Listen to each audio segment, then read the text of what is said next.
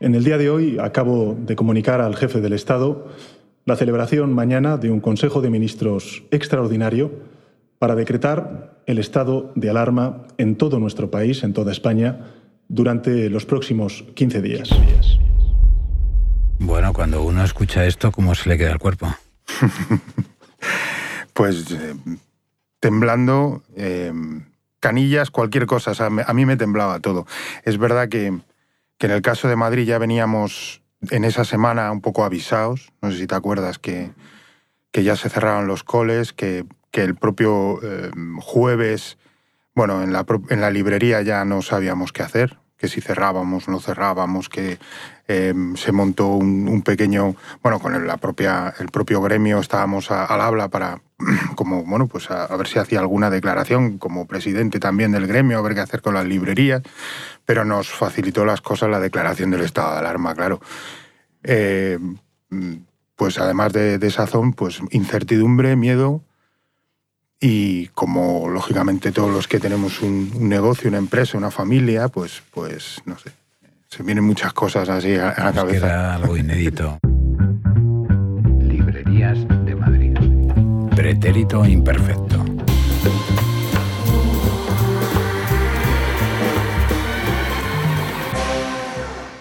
Bueno, estamos hablando con Enrique Pascual, que es el presidente de la Asociación del Gremio de Libreros de Madrid ha vivido desde su infancia entre las estanterías de una librería, de la librería Marcial Pons, de la que ahora es uno de los responsables, y por tanto es librero de vocación y ahora también, como decíamos, eh, esa doble faceta de presidente de la asociación que te hace velar por tus intereses propios de tu librería y por los intereses de todos los libreros.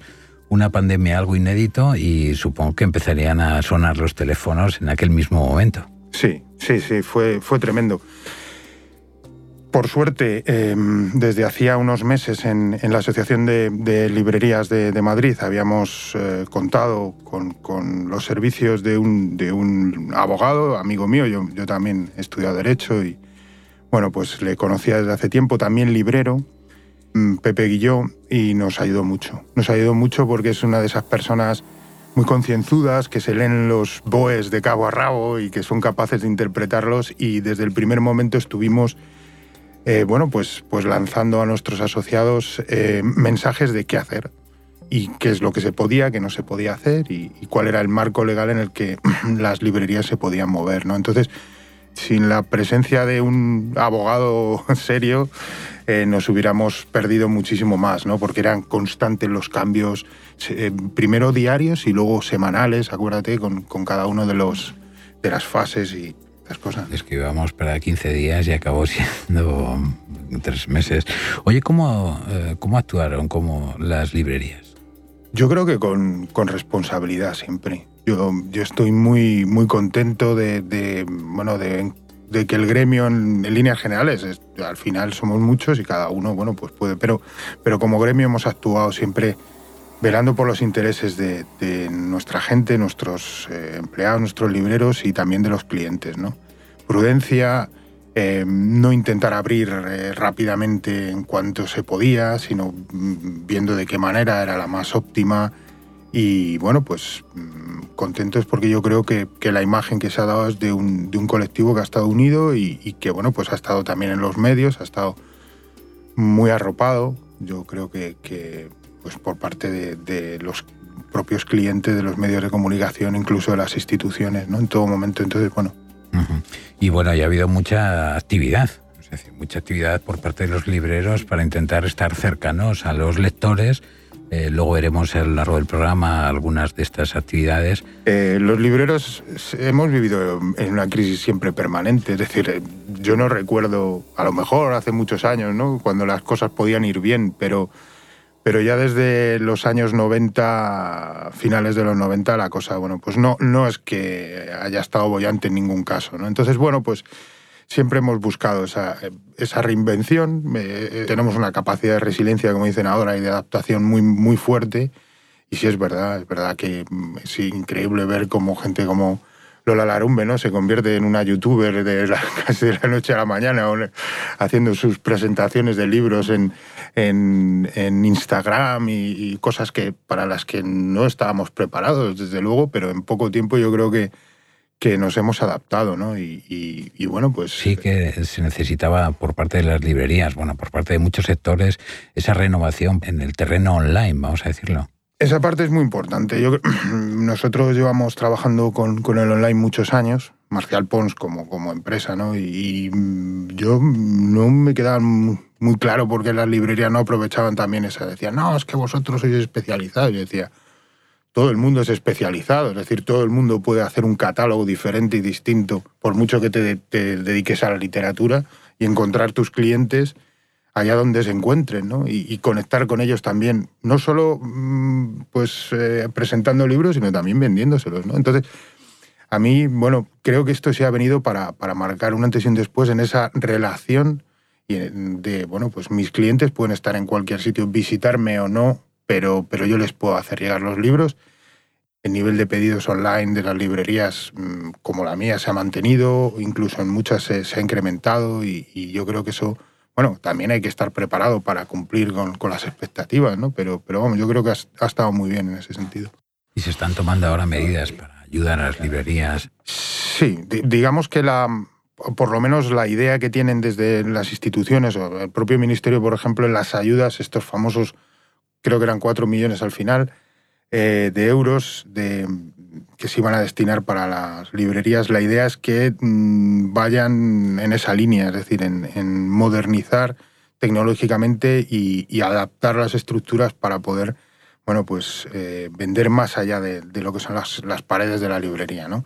Es decir, en, temas de, actualizaciones de software, de crear unas páginas web que, que puedan funcionar, que sean robustas, en cambiar un poco la metodología de trabajo esa es la idea que se tenía también desde el, desde el Ministerio a la hora de, convocar estas ayudas y yo creo que la mayor parte de la gente lo ha, lo ha asumido como, como un reto, ¿no? Va a haber un, antes y un después. También está, por otro lado, el, la plataforma de todos tus libros, que como, como eh, bueno, pues eh, ahora es, un, es una plataforma más de información de donde se, están los libros situados, pero vamos, a partir de ya, creo, mm, vamos, en los próximos meses se lanzará como plataforma de venta, ¿no? Y en la pandemia y tras la pandemia, en estos momentos, las administraciones, mm, ¿cómo las has visto? El, claro, las administraciones, eh, cada una de ellas tiene sus capacidades, es decir, que pensando, por ejemplo, en, el Ministerio de Cultura y la Dirección General del Libro, pues tiene los recursos y las posibilidades dentro de este estado autonómico que tenemos, con transferencia de competencias y estas cosas, ¿no? yo, yo sí he notado desde el principio mm, que se nos ha arropado, es decir, que han estado muy pendientes.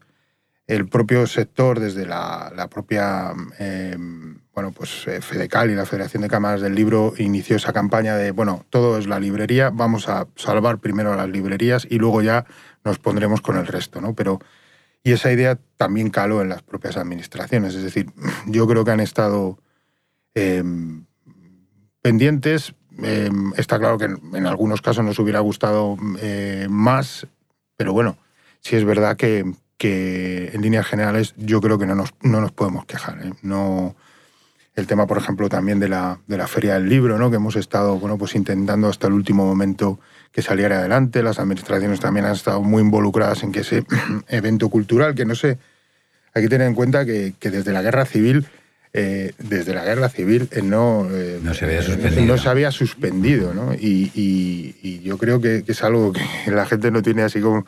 Pero es un evento que, que era, vamos, la idea era importante sacarlo adelante, siempre con, con, medidas, con medidas, y siempre que la... Pero, pero bueno, en eso también las, las instituciones han estado muy pendientes y ayudando. yo creo que, que, los resultados se tienen que ver con un poco más de, de distancia, es decir, en, Em, eh, en el primer momento, visto lo visto, pues, pues lo único que puedes hacer. En, nuestro caso nos benefició bastante que en el estado de alarma se permitiera el comercio online, porque bueno, pues los libreros que quisimos vender online o que quisimos dar ese servicio pudimos continuar dándolo, no es como en otros eh, comercios o en otras es que, tuvieron que cerrar completamente.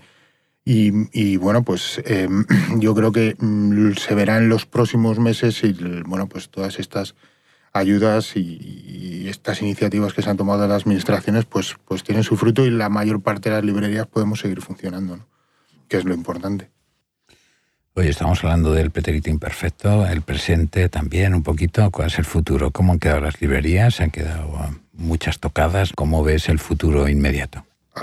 Yo, cuando me han preguntado siempre en este, en este sentido, siempre digo que, que, ha ido por barrios. Es que, claro, cuando hablamos de librerías, eh, somos de muy diferente tipología y nos dedicamos a, una cosa que es, lógicamente, la de vender libros, pero los clientes son diferentes, distintos. Han funcionado bien las librerías eh, de barrio generales que, que bueno, pues eh, vendían sobre todo literatura, mm, ensayo, eh, estamos un poco más cojos, librerías como la mía, que se puede dedicar también al tema académico. Es decir, la universidad cerró, las bibliotecas cerraron, los centros de documentación han cerrado. Y lo malo en todo esto es que no se ve que en los próximos meses se recupere esa, pues por, así decirlo, esa, ese ritmo o un ritmo que permite que permita, bueno, pues, pues decir, pues esto está más o menos bien, ¿no? Yo creo que mm, se han lanzado mensajes de que, bueno, la crisis en las librerías ha pasado y que, que, bueno, pues que estamos fenomenal y que, pero hay que tener en cuenta que aunque se haya vendido más, en el caso de las librerías de Madrid, en los meses de, mayo y de junio, o sea, sobre todo en los meses de junio, perdona, y, julio, porque en mayo se empezó a abrir, perdón, em, uno, mm, no había feria del libro, es decir, que. Eh, y claro, mm, no se habían vendido en los meses anteriores. Es decir, que la gente había estado. y claro, entonces. Bueno, hay que, hay que tenerlo y tomarlo todo con prudencia. Es verdad que se ha podido vender más en comparación con meses anteriores, pero, pero también es verdad que, que si lo prolonga uno en el año, pues, es, pues estamos lógicamente por debajo en cifras de dos dígitos, ¿no? O sea, no. Eso es impepinable. Pero lo Prefieres verlo de manera optimista. Sí, claro. Hombre, por supuesto. Yo, yo lo que tengo que decir es, seamos prudentes, no lancemos eh, mensajes de que, bueno, nosotros ya estamos salvados y pónganse con otros, no nos abandonéis, ¿no? Eh, yo siempre, o sea, en, todo este tiempo tengo, que estar y estamos muy agradecidos. primero a los, de verdad, a los clientes. Yo mm, los mensajes que hemos recibido de, clientes y de pero de ánimo y de seguir allí de verdad y en cuando abra voy a estar el primero en la y es verdad luego lo han cumplido no estamos muy agradecidos. Pero que no se nos olvide no que, hay que seguir. Oye los libros son lectores sí sí sí sí. Yo siempre digo si hay un librero que no bueno puede haber algún librero que no lea que lo haya pero pero vamos es que yo soy como un soy un esfumador en un, en un ¿Cómo dirías que ha sido tu relación con la lectura? Em, vamos, increíble. Yo, yo no puedo vivir. Yo siempre llevo un libro, siempre. No sé, es, es, como un objeto que necesito tener cerca. Un libro, aunque no lo esté leyendo. Enrique, muchísimas gracias por, por participar en este programa, que es vuestro programa y seguiremos hablando de librería, seguiremos hablando de lectura, seguiremos hablando de libros, seguiremos hablando de muchas cosas. Estoy encantado, encantado además de que este proyecto salga adelante y de tenerte pues comandándolo como no podía ser de otra manera. Gracias. Gracias.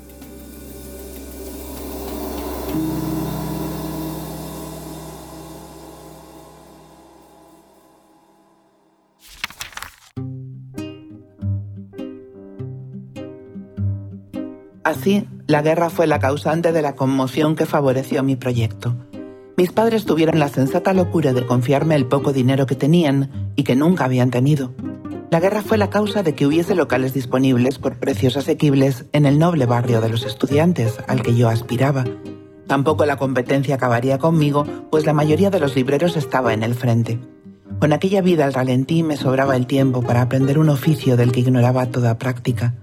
Amaba los libros, simple y llanamente, y el oficio de librera me permitiría cubrir con ellos las paredes. Podría sumergirme en el océano del conocimiento.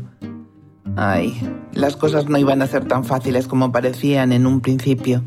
Mi inexperiencia me llevó a conocer muchos trances y obstáculos, pero si hubiera podido prever los peligros, nunca me habría aventurado. Bien está lo que bien acaba. Adrienne Monnier, Guy de editorial Galonero.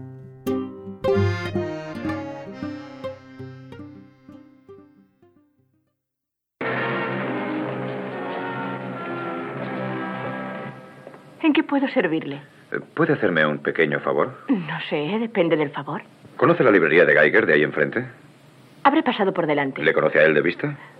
Pues... ¿Qué aspecto tiene? ¿No le sería más fácil cruzar la calle y preguntar por él? Eso ya lo he hecho. Ah. ¿Sabe algo sobre libros curiosos? Pregúnteme. ¿Tendría un Ben-Hur de 1860 tercera edición con una errata en la página 116? ¿O un Chevalier d'Ibon de 1840? Ni yo ni nadie. Nunca lo supo. La chica de la librería de Geiger no sabía eso. Oh, entiendo. Empieza usted a interesarme vagamente. Verá, soy detective privado. Tal vez pregunte demasiado, aunque no creo que sea tanto en cierto modo. Pretérito Imperfecto, un podcast de Librerías de Madrid.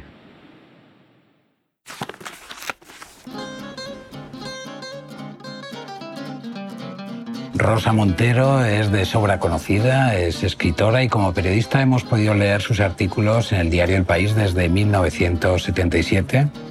Da un poco de vértigo, es verdad, hacer una entrevista a alguien que ha realizado más de 2.000 entrevistas a personajes como Richard Nixon, Julio Cortázar o el Ayatollah Khomeini. Hola, Rosa. Hola, Samuel. No, no da nada de vértigo, de verdad. Es, eso es nada, pasado. Bueno, voy a sacar la primera pregunta de tu libro, El amor de mi vida, y te pregunto, ¿qué hubiera sido de ti sin la lectura? Pues eh, yo creo que me hubiera muerto asfixiada.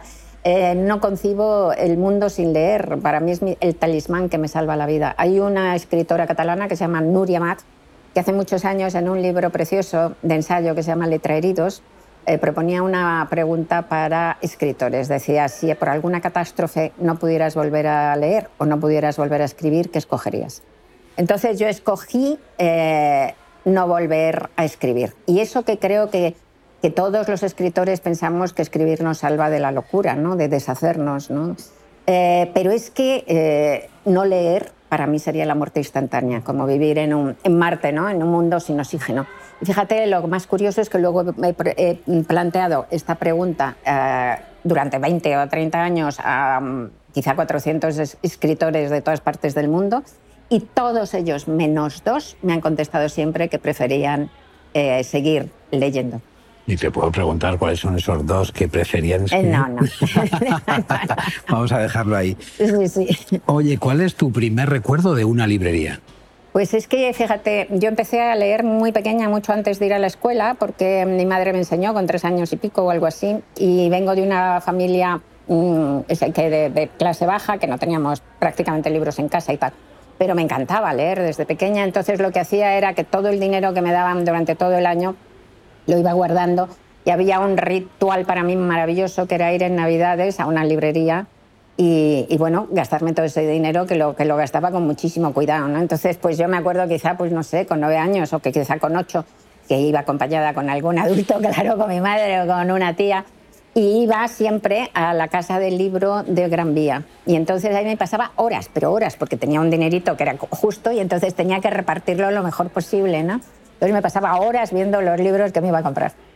Oye, ¿cómo definirías una librería? Yo he rescatado de, de un artículo tuyo una definición que es las librerías son nidos de sueños. Sí, eh, son eso y además también he dicho en alguna otra ocasión que son como farmacias de de guardia del espíritu, ¿no? Porque realmente la librería es un lugar increíble. Las librerías, las librerías de los libreros prescriptores, de los libreros de raza, las librerías de barrio. Eh, que a veces no hay más que hay en localidades pequeñísimas en donde no hay nada, pero nada, quiero decir, no hay ni una casa de la cultura, ni hay un teatro, ni hay un cine, desde luego, ni hay nada. Solamente hay una librería. Y esa librería pone a la gente en contacto con el mundo, con el mundo entero, porque claro, en una librería tú te encuentras libros, pues yo qué sé, de un africano, de una in- india, ¿no? de Calcuta, ¿no? Entonces, eh, esas, esas librerías forman parte de la estructura básica cultural y cívica de una, de una sociedad, ¿no? Y lo hacen además de una manera totalmente heroica, ¿no? Yo les veo ahí eh, como sosteniendo la, llamita, eso de la cultura y de la belleza y, de, la, y de la civilidad, con un esfuerzo personal muy grande, porque son gente que, que evidentemente tienen unos ingresos muy precarios y, que entonces pues necesitan para poder seguir con la librería abierta pues trabajar 15, 16 horas al día, no tener vacaciones, trabajar los sábados, trabajar los domingos, tienen que ingeniarse 20.000 actividades, cuentacuentos y no sé qué, o sea, realmente es heroico, pero es maravilloso lo que consiguen. ¿no?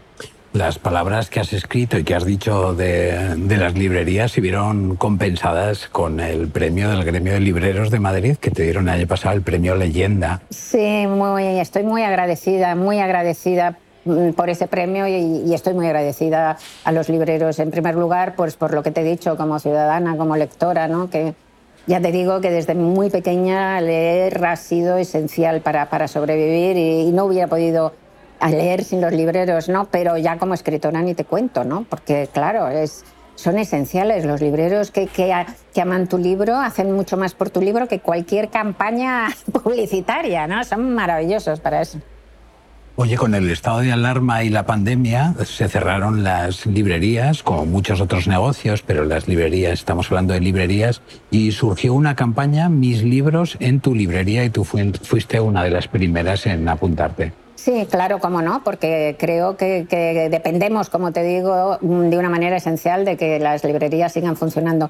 Pero también he hecho otras cosas, he participado en otros, algunos libreros hicieron como bonos que, tú comprabas para cuando abrieran, para regalar libros o lo que fuere. Y bueno, he intentado participar y ahora mismo estoy intentando pensar maneras de, de, mejorar la situación, por ejemplo, para firmar, cómo podemos firmar en las librerías. Es muy difícil pero lo estoy intentando, estoy intentando pensarlo. Creo que todos tenemos que inventar una nueva manera de, movernos en esta travesía del desierto porque nos quedan como dos años. ¿eh? Bueno, vamos a ver si esto pasa rápido. Un, un ave para en una estación intermedia entre Madrid y Málaga y un señor levanta la cabeza del ordenador en el que está trabajando y ve un piso en venta y en la siguiente parada se baja, vuelve al pueblo y compra ese piso. Este sería el comienzo de tu última novela. Sí, pero falta algo importante por añadir, que es eh, el piso más feo del universo, más pobre y más miserable, en la zona más fea del universo, más pobre y más rota, decadente y miserable, realmente, ¿no? Entonces hacer eso es muy raro. Por eso mi novela es un misterio. No es un thriller tradicional, porque aunque hay policías y delitos y delincuentes, pues no es un thriller tradicional, es una novela de misterio existencial, porque el enigma está en por qué hace la, gente lo que hace y qué es lo que palpita y les mueve detrás. Supongo que hemos pensado todos en algún momento el dejar lo que teníamos eh, hasta entonces y volver a empezar una nueva vida. Yo creo que todo humano mayor de 14 años, pongamos, ha tenido en algún momento esa como la tentación de ser otro, ¿no? Y no porque no nos guste nuestra vida, sino porque venimos al mundo con tantísimos deseos, tantos sueños, tantas posibilidades de ser, ¿no?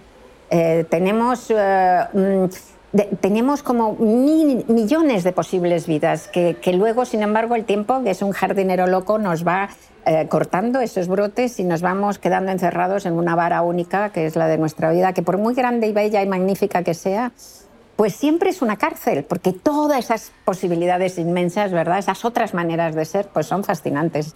Yo siento que llevo detrás de mí como un penacho transparente de todo lo que todos los otros yoes que no he sido, ¿no? Entonces siempre hay esa tentación, ¿no? De, de probar la vida de otro, desde otro lado. Lo que pasa es que eh, no de una manera tan radical como mi personaje, aunque hay mucha gente que lo hace, ¿sabes? Hay, en los últimos 10 años, por ejemplo, en España, desde 2010, han desaparecido en España 200.000 personas. Sí, tremendo. Y hay un 6.000 que todavía están abiertos los casos de desaparición. ¿no? Así que hay gente que se borra, sí. Oye, Rosa, ¿eres buena gente o mala gente? Esto viene al hilo de, mi novela también. es una cosa que se preguntan en mi novela, porque mi novela trata del bien y del mal y de la buena y la mala gente. Yo creo que soy buena gente, pero es que creo que la mayoría de los humanos somos buena gente. Y creo que hay una clara frontera que divide a la mala gente. Es decir, todos hemos hecho malas cosas. Obviamente no eres puro, no eres perfecto. Odio a los puros, me dan horror, no existen los puros. O sea, dicho sea de paso, pero vamos, no somos perfectos pero hay una frontera desde donde la gente ya es verdaderamente mala y son todos esos que son completamente eh, que no, no, carecen de empatía, que son incapaces de ponerse en el lugar del otro, que utilizan al otro solo en su propio provecho. Según los expertos, hay por lo menos un 1% de psicópatas en la sociedad, quizá un 2%, y esas son gente peligrosísima, malísima y peligrosísima. Y luego hay entre otro 4 y 8% de narcisistas y psicopatoides que son muy malos, muy malos. Y luego el resto, pues más bien nos decantamos hacia la bondad. Preferimos ser buenos, ¿no? Lo que pasa es que también hay, hay un porcentaje muy elevado de gente cobarde y acomodaticia, que no se opone al poder, que prefiere pues, bajar la cabeza. Y por esa cobardía, pues a veces se producen situaciones de complicidad con el horror y con la maldad más tremenda. Oye, tu última novela, La Buena Suerte, eh, habla de esa suerte, ¿no? ¿Estos personajes encuentran la buena suerte o tienen mala suerte? ¿Cómo son? Yo es que no creo en la, en la buena suerte, digamos, ¿no? Sí que creo, en cambio, en la mala suerte. La mala suerte sí que existe, eh, porque conozco gente que, por desgracia, pues son maravillosos, personas maravillosas que además tienen talento, que son generosas, que lo hacen todo, todo para para ganarse una vida razonablemente feliz, pero que luego salen a la calle y les atropella un camión. ¿no? Hay personas a las que la existencia les ha pasado por encima, les ha atropellado, total y absolutamente. Y eso da mucho miedo, la mala suerte existe. Pero luego la buena suerte, pues, pues no creo en ella. Es lo que dice Raluca. Raluca es la coprotagonista de la novela y es el personaje además que, que se ha comido la novela y que llena la novela de luz. ¿no? Porque es un personaje lleno de fuerza y de alegría, tiene la virtud de la alegría, ¿no? es esa capacidad de regocijarse, de estar viva. ¿no? Y eh, Raluca viene y nos dice que la buena suerte es querer tener buena suerte, que la buena suerte consiste sobre todo en mirar, aprender a mirar el mundo de otro modo y sobre todo en cambiar la narración, porque lo que nos contamos de nuestras vidas es esencial, lo decía Picteto, ¿no? Lo que le, afecta al ser humano no es lo que le pasa, sino lo que se cuenta de lo que le pasa. Entonces, cambiar la narración nos cambia por completo la suerte, nos cambia por completo la vida. Así que la suerte te la ganas, creo yo. Oye, este libro estaba escrito antes de la pandemia. ¿Cómo te pilló este libro? Mucho antes. Eh, el libro nació, el huevecillo nació en un viaje que yo hice en tren eh, el 29 de abril de 2017 y luego ya tenía terminado el libro, bueno, el borrador de trabajo, que es mucho más que un primer borrador, es un borrador casi definitivo, lo terminé a principios de enero, cuando, vamos, es que empezábamos a oír alguna cosa de Wuhan, pero nada, ni idea, no teníamos ni idea, ¿no? Y cuando termino ese borrador de trabajo, lo dejo un par de meses reposar, lo doy a leer amigos y luego pues lo reviso. Hago la revisión final en, los meses, en unos meses, ¿no?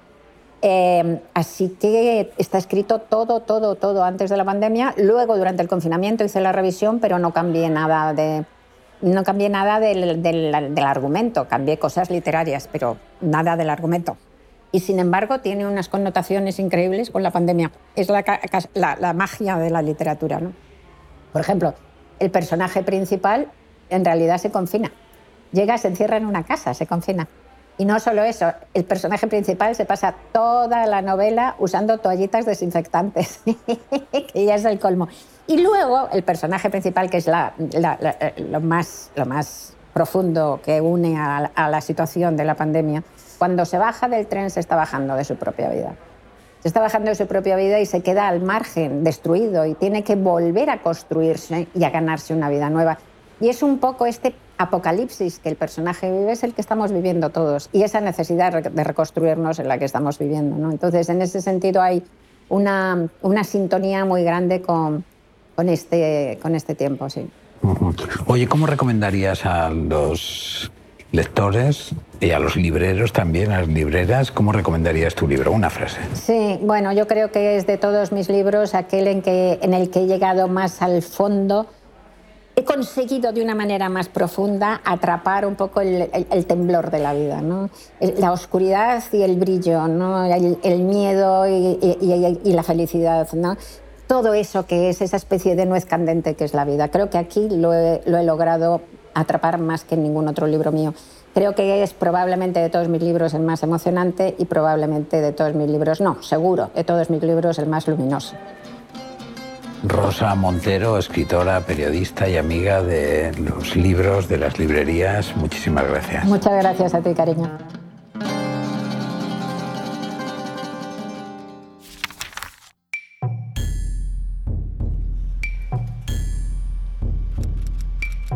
Intento tratar a los libros como ellos me tratan a mí, es decir, de hombre a hombre. Los libros son personas o no son nada. En cuanto se quiere encontrar una utilidad utilitaria a la literatura, se la ve languidecer, encogerse y perecer. Una librería es ese lugar gratuito y perfecto que no puede servir para nada. Claude Troy, el amante de las librerías.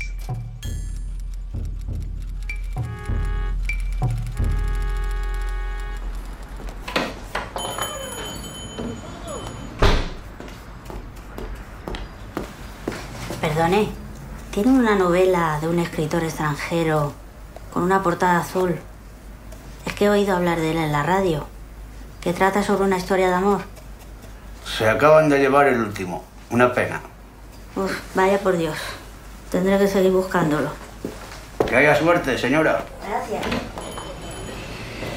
El otro día vino uno y me dice, tiene un libro gordo en tapadura para mi cuñado, que es conductor de autobús interurbano. Le gusta mucho leer. Pretérito imperfecto con Samuel Alonso Omeñaca.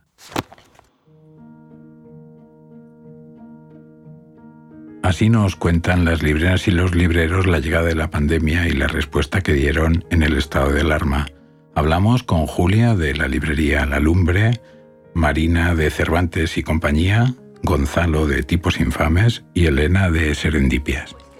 Bueno, pues eh, el estado de alarma empezó con una incertidumbre tremenda, que yo creo que esto no les ha pasado a los libreros, sino que le ha pasado a la humanidad entera, con miedo, porque hubo un momento en que nos reunimos los socios de la librería y hicimos una provisión de ingresos de cero euros, pero luego eh, con el descubrimiento de que tenemos un barrio detrás que se ha volcado en apoyarnos y también con el descubrimiento de nuevos canales para conseguir que la librería en espíritu permanezca con vida. Que creo que eso ha sido, si ha habido algo bueno de toda esta situación tan terrible, es haber descubierto que la librería existe físicamente, pero también existe en esencia. La reacción de los vecinos fue eh, inmediata y muchas veces ha ido por delante de nuestra propia reacción. es verdad que nosotros el día 14 de marzo tuvimos muy claro que nos teníamos que poner las pilas, que quedarse en casa viendo la vida pasar y esperando a ver qué decía Pedro Sánchez por la televisión no era una solución. Pero también es cierto que si no hubiéramos tenido un feedback tan grande de la comunidad que envuelve a la librería, quizás no hubiéramos estado tan activos. Pues eh, en un momento dado los vecinos eh, del barrio eh, y, lectores habituales de la lumbre decidieron se les ocurrió y fue una gran idea eh, apoyar el, proyecto a través, de un, a través de una carta en la que expresaban un poco su percepción de, pues de, cómo habían vivido el proyecto en estos tres años, de su preocupación con respecto a la situación y a la viabilidad entonces de, un proyecto como una librería de barrio. Y bueno, decidieron hacer pues, mm, miles de copias de esta, de esta carta tan chula eh, que nosotros teníamos aquí en la librería y, bueno, quien, quisiera pues podía recoger unas cuantas y, y, luego compartirlas con su comunidad de vecinos pues a través de, los buzones, eh, recomendando un poco, siempre la, la gracia un poco de la, de la, iniciativa era que gente que suele venir a la librería, gente que la conoce y que la aprecia, se llevara estas cartas para repartirlas entre su comunidad de vecinos recomendando el sitio porque ellos realmente sí tienen un vínculo real con la librería, no era algo así random y, impersonal, sino que era una recomendación totalmente personal un poco del sitio. Tuvimos expediente C, tuvimos 40 entregas diarias de una media hora, cada día charlábamos con un personaje relacionado de un otro modo con la cultura y luego pusimos en marcha, junto con Juan Casamayor, editor de Páginas de Espuma, y José Luis García Pérez, actor, Lee esta noche, que fue una iniciativa para fomentar la lectura y el disfrute de la lectura en voz alta. Los bares fue una, propuesta que creo ha funcionado bastante bien, no porque al final te, te salven el mes, sino porque por sentir ese, sentirte arropado por la gente. Entonces hicimos unos vales que en la web se pueden comprar con... Se pueden comprar y se pueden comprar todavía como un libro cualquiera. Hicimos de, 30, eh, de 15, 35 y 50 euros. Se pueden combinar, comprar varios, de 50, comprar uno de 15, lo que fuera. Y que luego se canjeen en librería o, a través de la web, claro, para, enviar. O, un, un autorregalo o un comprarte los libros que no te puedes comprar en ese momento, pero que la intención de vengarte después ¿no? de la realidad y, venir a la librería y poder comprar los, lo que te apetezca. No sé, porque verdad que nosotros, por ejemplo, ahora manejamos más venta online, digo más que antes, no el porcentaje no, sigue siendo, no es mayor que el presencial, evidentemente, pero es mayor que el que teníamos antes. En marzo, cuando ocurrió todo el tema del confinamiento, pues bueno, como cualquier librería tuvimos que cerrar porque nos obligaron. Entonces empecé a, a justo me acababan de, de hacer la, la, nueva web de la librería y yo pensé, bueno, pues aunque hagan uno o dos pedidos al día, pues los reparto yo. ¿Qué pasó? Dos días antes del confinamiento mi coche se estropeó y estuvo tres meses en el taller encerrado eh, lo que yo tenía en casa a mano para repartir era una bicicleta. Y entonces dije, bueno, como va a ser poquitos pedidos. Y entre mi padre y yo estuvimos repartiendo pues una media igual de 40 pedidos al día, como poco. Y desde que salió, ya, pues ya te digo, empezó a salir en prensa, igual teníamos 50, 60 pedidos que había que, claro, ¿cómo competíamos con cierta empresa online? Pues repartiendo en horas. O sea, es que ni siquiera al día siguiente, es que si me hacían un pedido a las 10, igual a las 11 o 11 y media lo tenían ya los clientes. No podía competir nadie con eso. Y entonces, pues con eso conseguí salvar la librería.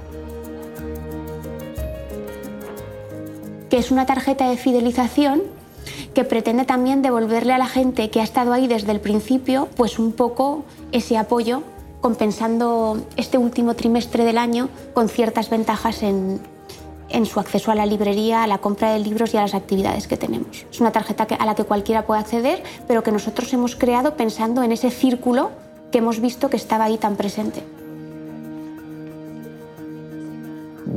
Espero que ninguno, porque yo pienso, bueno, también pienso que, ¿verdad? Que, igual de aquí a mucho tiempo el uso, por ejemplo, de mascarillas o de gel alcohólico sí que se instala un poco en poco nuestro día a día, como cosas que han llegado un poco para quedarse.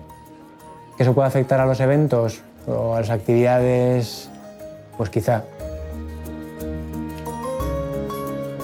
Que ahora todo lo que hagamos nos lo tenemos que plantear en un doble canal. Por un lado, lo hacemos presencial, limitando muchísimo la asistencia para mantener las medidas de seguridad en nuestro sótano y al mismo tiempo le damos a la gente la oportunidad de asistir a las presentaciones a través de Zoom.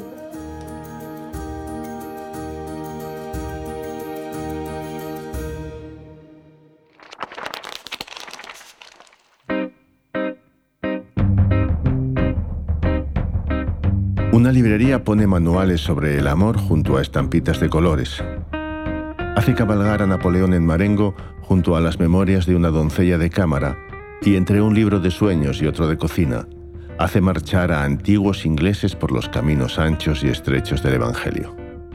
Walter Benjamin, Libro de los Pasajes.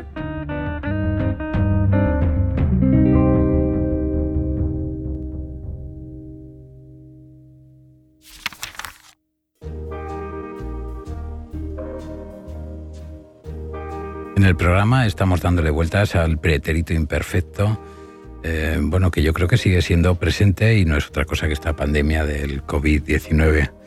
Tres meses de confinamiento. Mmm, bueno, aquí tenemos dos invitados, a Donatella Iannucci, la responsable de la editorial Galonero, y a Diego Moreno, de la editorial Nórdica.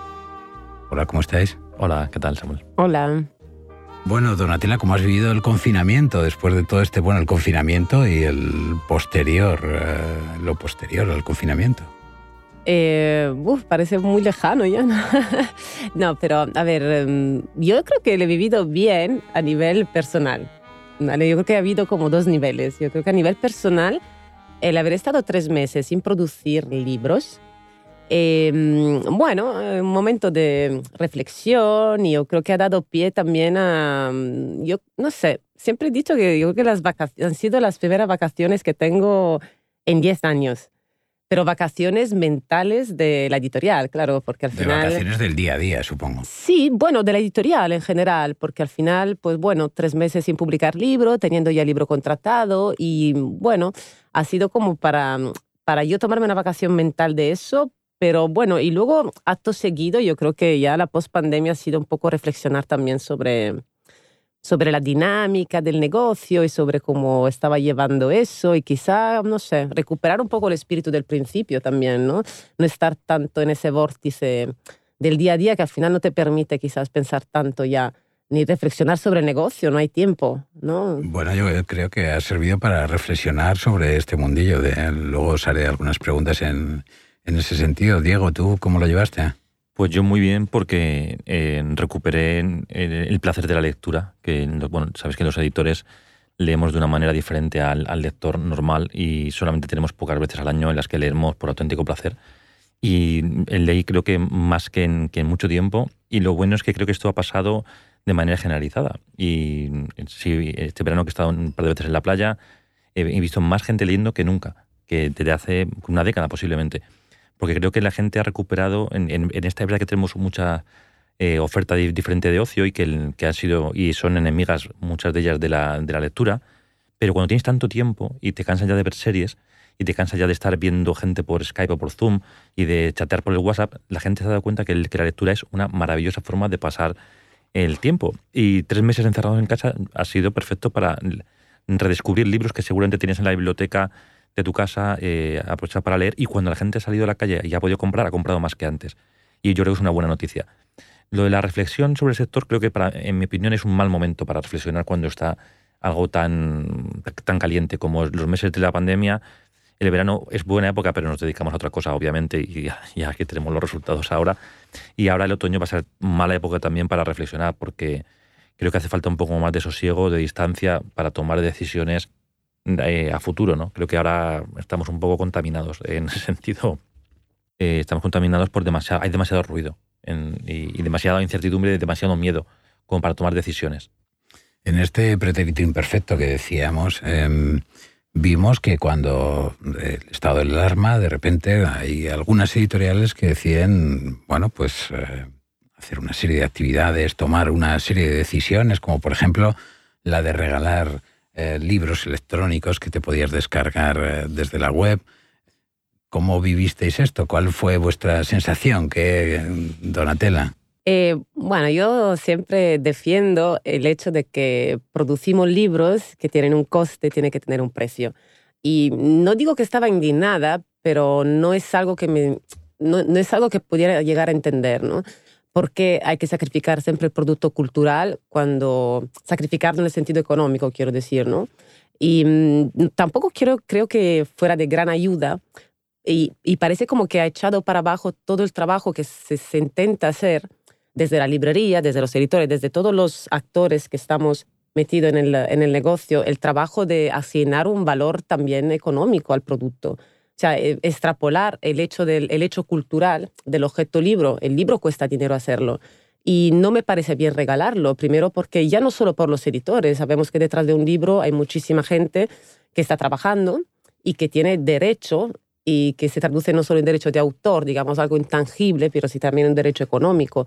Y no creo que, no creo que sea la solución. No, no, no, no, no estoy de acuerdo con eso. No lo he hecho, no lo voy a hacer nunca. Yo creo que no se pueden regalar libros en realidad. Bueno, una cosa que decían es que las librerías estaban cerradas, pero que todos tenemos en nuestra casa unos cuantos libros que están pendientes de leer, ¿no? que no teníamos esa necesidad de, de la novedad. Diego, tú, sin embargo, tomaste con, uh, con tu equipo, tomaste la decisión de apostar por las librerías dando un 35%, creo que era del, para los libreros, y él, el que descargaba aquel libro, podía darlo a la librería, a su librería de cabecera. ¿Cómo era esto? Sí, a ver, yo eh, lo que decía Donatella estoy totalmente de acuerdo, pero también entiendo que cuando pasó esto todos nos lanzamos a tener iniciativas eh, más o menos pensadas um, eh, y, más o menos acertadas. Yo no sé ni siquiera si la que yo lancé, yo la hice de manera um, creo que razonada, pero sé que había gente que la consideraba una limosna, que bueno, en nuestro caso nosotros no vendemos libros en papel desde la página web y somos militantes, los libros lo saben de que los libros hay que comprarlos en las librerías, pero sí vendemos el merchandising y los ebooks que no se encuentran en las librerías, que es algo que no, suele estar en el canal habitual. Y decidimos que el lector que entraba en Nórdica a comprar algo eh, pudiese elegir a qué librería va el 35%, que es el margen habitual que se queda librero. Es cierto que tuvo un éxito tremendo esta campaña, tremendo en medios en todas partes y también en ventas. De hecho, hemos dado más de 2.000 euros en, en, los tres meses de, en los que la gente, porque esta campaña nunca se, nunca se canceló, lo que pasa es que la gente dejó de decirnos a qué librería, con lo cual entendimos que la gente había pasado la, como, como lo habían tenido como una campaña de la, de, pandemia, ¿no? de confinamiento. Pensábamos que había que hacer algo. También es cierto que hubo como demasiada tormenta de ideas en esos meses. Hicimos 40 vídeos con entrevistas a ilustradores, a escritores, a libreros. Y creo que ahora mismo lo que necesitamos es el contacto, ¿no? De hecho, nos estamos viendo a los tres y yo, es, una, es, una, maravilla ponernos cara después de tantos meses, ¿no? Yo creo que, que todo el mundo echamos en falta ir a ver a librerías físicas. Bueno, en este tiempo surgió un manifiesto de una editorial que era la editorial Erratan. Dieron un balance de cómo estaban las cosas, hablaban de distribución, hablaban de librerías, hablaban de las editoriales. Y ellos querían hacer un parón. Cuando leísteis este manifiesto, ¿qué, qué pensaste, Donatella? Eh, cuando leí el manifiesto pensé que estaban en todo su derecho de hacerlo. Quiero decir, es una empresa privada, eh, toma decisiones y bueno, eh, todo lo que estaba en aquel manifiesto sí que de alguna forma va mucho con, ah, con las personas que hay detrás de la editorial. había bastante coherencia en todo lo que estaban diciendo. Y yo lo que em, no, no voy a, es decir, no creo que sea una, una decisión que hay que juzgar en todo caso, podríamos analizarla, ¿no? Pero el juicio por parte del sector, yo creo que sí que ha sido muy, muy duro. Y lo de parar de producir y luego retomarlo, pues ¿por qué no? Eh, es decir, que mm, somos empresas privadas, somos libres, nos debemos a nuestros lectores y que el sector juzgue tan duramente eso, no sé si está hablando muy bien del sector, todo eso, ¿no? Bueno, pero salían muchas eh, cosas a la luz, por ejemplo, el tema de la distribución, el tema de los repartos, o el tema de, bueno, mucho tema económico que, que normalmente no sale a la luz. Eh, digamos que en los mentideros editoriales sí que se habla, pero no sale a la luz y menos escrito, ¿no, Diego? Sí, a ver, yo creo que todos lo leímos como, como una reflexión, como dice bien muy Donatella, eh, particular de ellos que, y una decisión que, que, van a adoptar y que me parece totalmente respetable no, no producir eh, por, por, los motivos que ellos señalaban y, que, y por saturación, por ecología, por muchas cosas. Quizá, eh, mm, o sea, yo siempre he sido partidario de, que hay, cosas que hay que, yo, eh, y digo, hablo como nórdica, ¿eh? que yo siempre he planteado más para internamente, o sea, como en congresos de libreros, en cuando hay, por ejemplo, nosotros no imprimimos en China y es algo que, que jamás jamás, jamás he dicho públicamente. De hecho, no lo he puesto ni un solo, ni un solo vez en, las redes sociales, ni mando un comunicado a librerías, ni a, ni, a, medios de comunicación, sabiendo que es algo que puede. ¿Por qué? Porque hay gente que lo hace y, yo digo, yo, yo sé por lo que lo hago. Y me puede parecer interesante generar cierto debate entre profesionales. o sea, yo cuando veo un congreso de libreros lo digo, porque creo que los libreros son, son, son parte de la cadena. O cuando hablo con editores lo digo. El problema de, hacerlo esto público, que salgan todos los medios y que se hable, es que algunos editores se pueden sentir como que si tú publicabas, como yo publiqué en verano, éramos unos mercenarios que no teníamos mm, alma, ¿no? Y con la imagen esa famosa, aparte del, del ciervo, como el coche que iba... Y que entendía, yo entiendo totalmente el, discurso de, Rata, participo en gran medida de lo que dicen, entiendo que va muy bien con su línea editorial y, lo entiendo, y sé que lo sienten así, eh, pero es cierto también que entiendo parte de, como ese malestar porque, porque claro, en el momento que no lo lanzas internamente, sino que lo haces como para salir en medios de comunicación, porque al final no deja de ser un manifiesto para publicarse en, medios, el, generas debate, que está muy bien, ese debate es bueno, como ayer han mandado otro comunicado y creo que también es bueno, o sea, creo que nos, hace reflexionar y eso no, no, me parece mal. El problema es que cuando es una, un, debate público, ya que, que, influye, que incluya a lectores, a gente que no es del sector sobre todo, la gente que no es del sector lo va a entender como algo maravilloso, pero la gente no entiende que hay muchas editoriales que no podemos dejar de publicar. Porque, ahora quiero hablar del ritmo de publicaciones, ¿de acuerdo? De si hay exceso de novedades, ¿de acuerdo? Pero no somos, ni los pequeños somos las que, las editoriales que, llenamos de libros el país, ni, o sea, que no somos, somos parte del problema, pero no somos totalmente responsables de esto, eh, ni, ni, tenemos tampoco la solución. Y sobre todo, el dejar de publicar de manera generalizada llevaría a que los libreros no tendrían novedades para vender durante muchísimos meses, con lo cual para las, librerías era también un problema. Y además de eso, es que el, lector también quiere novedades y sobre todo hay muchas editoriales que no pueden aguantar. Bueno, pero yo creo que está bien sacarlo a la palestra. ¿Querías decir algo, Donatella? Eh, no, sí, respecto a, mm, a, lo que decía Diego. Eh, sí, que en realidad, a ver, yo entiendo eso, es decir, entiendo que al final, eh, bueno, eh, tenemos que publicar, ¿no? Pero a mí me parece que lo interesante, lo más interesante de lo que ha hecho el Rata ha sido exactamente eso de poner en el aire, en el aire ese concepto de ¿y si dejáramos de publicar? ¿Qué pasaría en el mundo editorial? Pero hay otro lado del asunto, quizás, que es posible que volvamos a un punto en el que la librería vuelvan a vender el fondo. En realidad, la, la novedad, tantas novedades como estamos teniendo, no creo que aporten nada, no están aportando en realidad aportan cantidad, pero bueno, la calidad no siempre y aparte necesitamos tantas novedades. Lo que pasa que, claro, todos estamos en ese punto en el que la necesitamos y que el debate mm, puede, puede que la forma sea que fuera un debate interno, eso sí que estoy de acuerdo, quizás eh, no que la cosa se haga tan mediática, pues tampoco viene bien al sector, porque al final pues ha salido un poco a la luz todo y a otros sectores se cuidan muy mucho de eso, ¿no? De que las cosas y los debates que sirven para el sector se queden dentro del sector. Es que yo creo que, que como tú dices muy bien, eh, su decisión es totalmente mm, coherente, razonable, eh, acertada o no, pero está, está, bien. Yo creo que es algo que, que, que no, no, no, lo voy a valorar y si lo valoras me parecería correcto. Eh, el tema es eso, es que en, en cuanto pasa a ser algo público, eh, se genera mucha, controversia sobre cosas que es difícil aparte tratar públicamente. Yo recuerdo que me entrevistaron un par de veces para medios en aquellos, aquellos días y yo, yo pensaba, no sé, diferencia en alguno del país, mm, si yo tuviese que reducir mi, mi catálogo a la mitad, eh, ¿publicaría lo más exigente, lo de más calidad, o publicaría lo más comercial? Dejaría de publicar lo más exigente. Hubiese publicado lo más comercial. Eso multiplicado por todas las editoriales, ¿qué ocurriría? Que ese descenso de novedades eh, daría lugar a que las librerías estuviesen más pobres. Porque muchas veces en el aluvión de novedades está lo mejor también. Te digo que, que todo esto que hay que tener mucho cuidado con, con criminalizar la novedad, el exceso de novedad, porque a veces en la novedad está también la calidad literaria. Bueno, eso está claro. Eh, y ahora estamos hablando del pretérito imperfecto. El presente es que, que, nos encontramos en las librerías ahora mismo un montón de novedades, una avalancha de novedades donde hay que cribar también, ¿no? Mm, ¿Qué opináis de esto? Es decir, que todos estos libros que han, se han acumulado, que estaban en imprentas, que estaban en la distribuidora, ahora llegan a las librerías. Mm, a ver, de alguna forma era previsible, todos sabíamos que mm, el confinamiento, habiéndose dado en una temporada quizás tan crucial en el mundo editorial, ¿no? al final a las puertas de San Jordi, la Feria del Libro, en la temporada, digamos, alta, eh, era previsible que todas las editoriales, las grandes y las pequeñas, tenían que tenían que lanzar eso al mercado. Evidentemente un libro es una inversión y aquello era una inversión parada, mm, vamos, sumándola toda, hay, sigue habiendo quizás mucha inversión parada en muchas editoriales, porque al final tres meses parecen poco, pero son muchos. En una editorial grande eso puede traducirse en muchísimos títulos, sobre todo considerando la época en la que se dio el confinamiento, ¿no? ¿Y qué le diríamos a los, a los libreros entonces? Que tengan un poco de paciencia. ¿Cómo, cómo, ¿Cuál es el mensaje? es de los años que más unanimidad eh, he visto en el sector en cuanto a lo bueno que ha sido junio, julio y agosto. Sobre todo junio y julio, son muy buenos.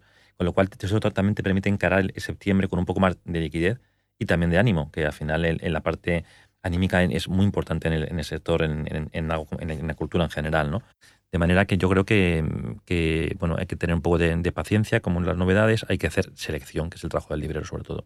Creo que no olvidemos que el, trabajo, el, trabajo del editor es publicar, publicar lo que cada uno considere, el número de títulos que cada uno considere que sea lo mejor posible, obviamente, pero el trabajo del librero es el filtro. Que es cierto que este, esta, esta avalancha al final lo que produce es que el trabajo del librero sea abrir cajas de, y, devolver libros.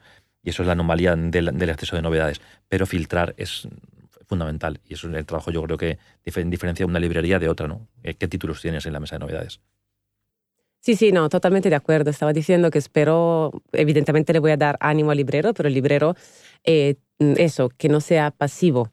¿eh? Es eso, que no, que, no, que no se deje seducir por las cajas cerradas, que las abra y que mire los libros y que compre los que él cree que puede vender, lo que cree que van a agradar a su público, que él conoce mejor que nadie, y mm, que seleccione, por supuesto, sí.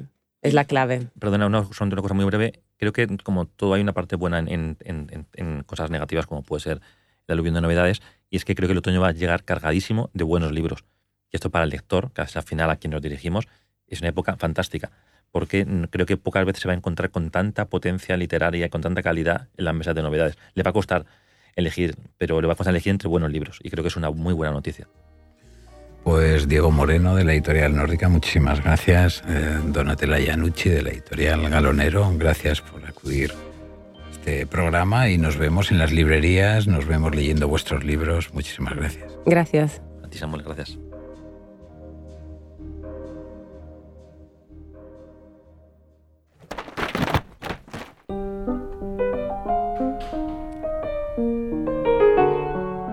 Librero es alguien que cuando descansa, lee. Cuando lee, lee catálogos de libros. Cuando pasea, se divierte frente a las vidrieras de las otras librerías. Cuando va a otra ciudad, otro país, visita a libreros y editores. Memorias de un librero, Héctor Janover, Drama Editorial.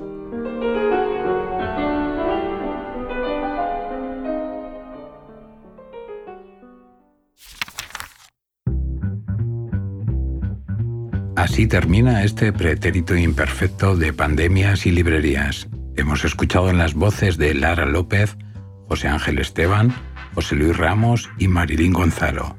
Es un podcast del Gremio de Librerías de Madrid grabado en los estudios Osmos Global. Un saludo de Samuel Alonso Omeñaca. Hasta la próxima.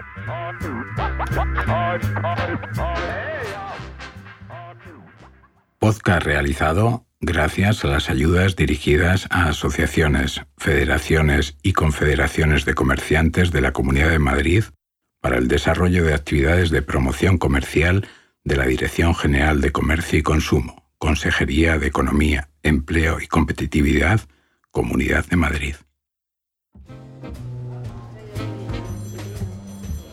Mira al de frente. Mira a la izquierda. Mira a la derecha. Di tu nombre. Pablo Bonetellón. Profesión. Librero, aunque ahora soy secretario del Gremio de Librerías de Madrid. ¿Algo que declarar? Las librerías siguen vivas y seguirán mucho tiempo vivas.